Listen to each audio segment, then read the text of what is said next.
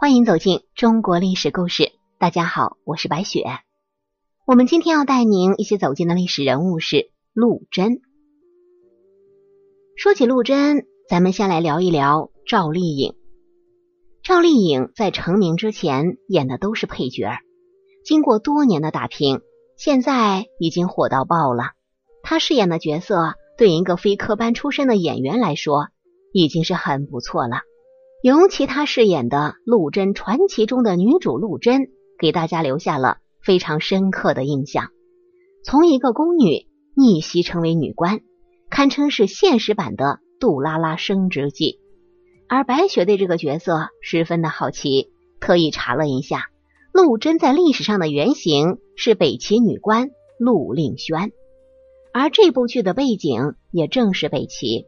但是历史上的陆令轩。可并不是颖宝这么善良可爱萌。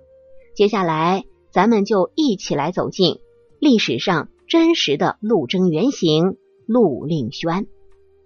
陆令轩出身名门贵族之家，后来嫁给骆超，生下一子。因为骆超参与废太子的谋反被斩，陆令轩和儿子被贬为奴婢，在宫中做事。后来。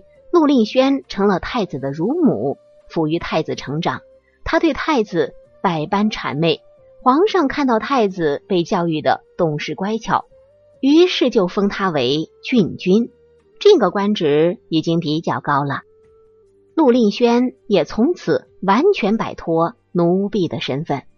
在电视剧中，赵丽颖饰演的陆贞也是出自名门之家，为了躲避追杀，进入宫中。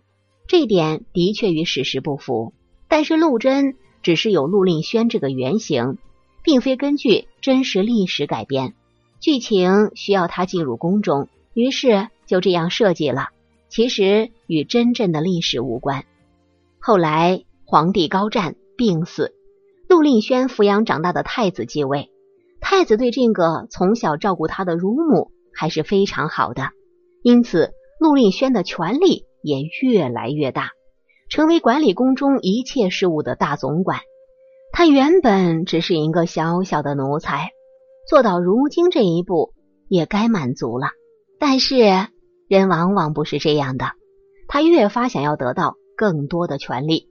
在宫中一直与他竞争的是胡太后。小皇帝喜欢一个侍婢，陆令轩就把那个侍婢收为养女。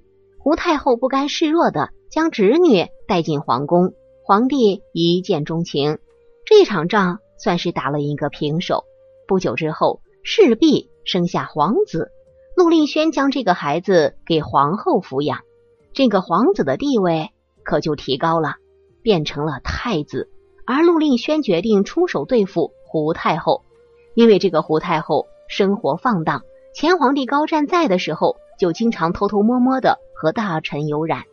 还曾去寺院偷会和尚，这些丑事儿被抖露出来，小皇帝大怒，把胡太后关了起来。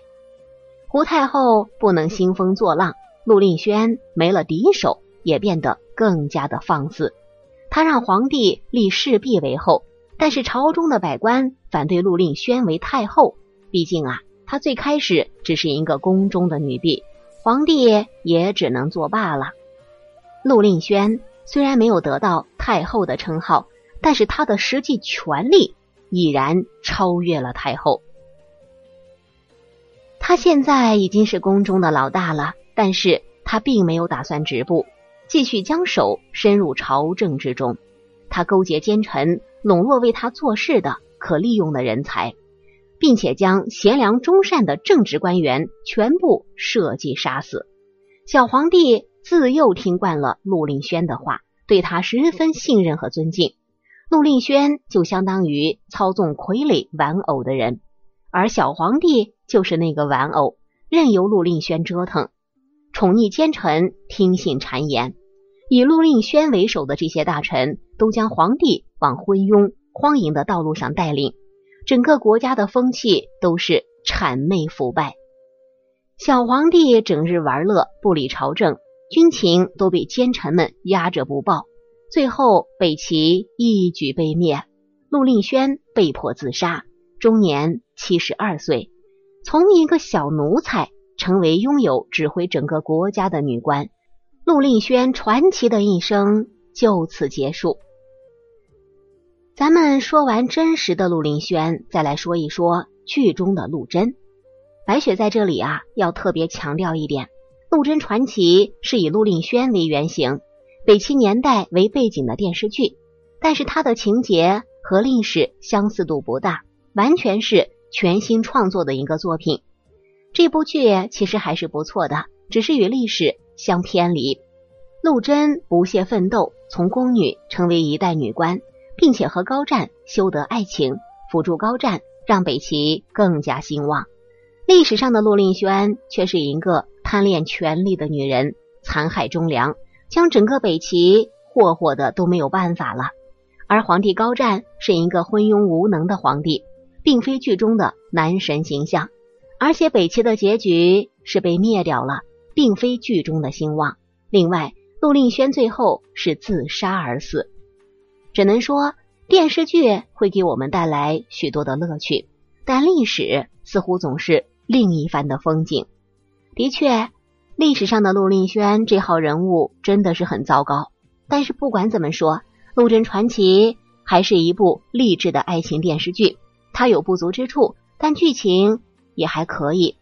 咱们这期节目的目的啊，只是还原历史，让大家认识一下真实的陆令轩到底是什么样的。这样，我们在聊起这个人的时候，你的脑海中就不会只是想到陆贞这个人，而且也算学习一点小知识吧。好了，朋友们，咱们本期的故事到这里就结束了，感谢您的收听。喜欢的朋友欢迎点赞转发，也欢迎您评论留言。下期我们将带您走进李清照的故事。我是白雪，下期再见。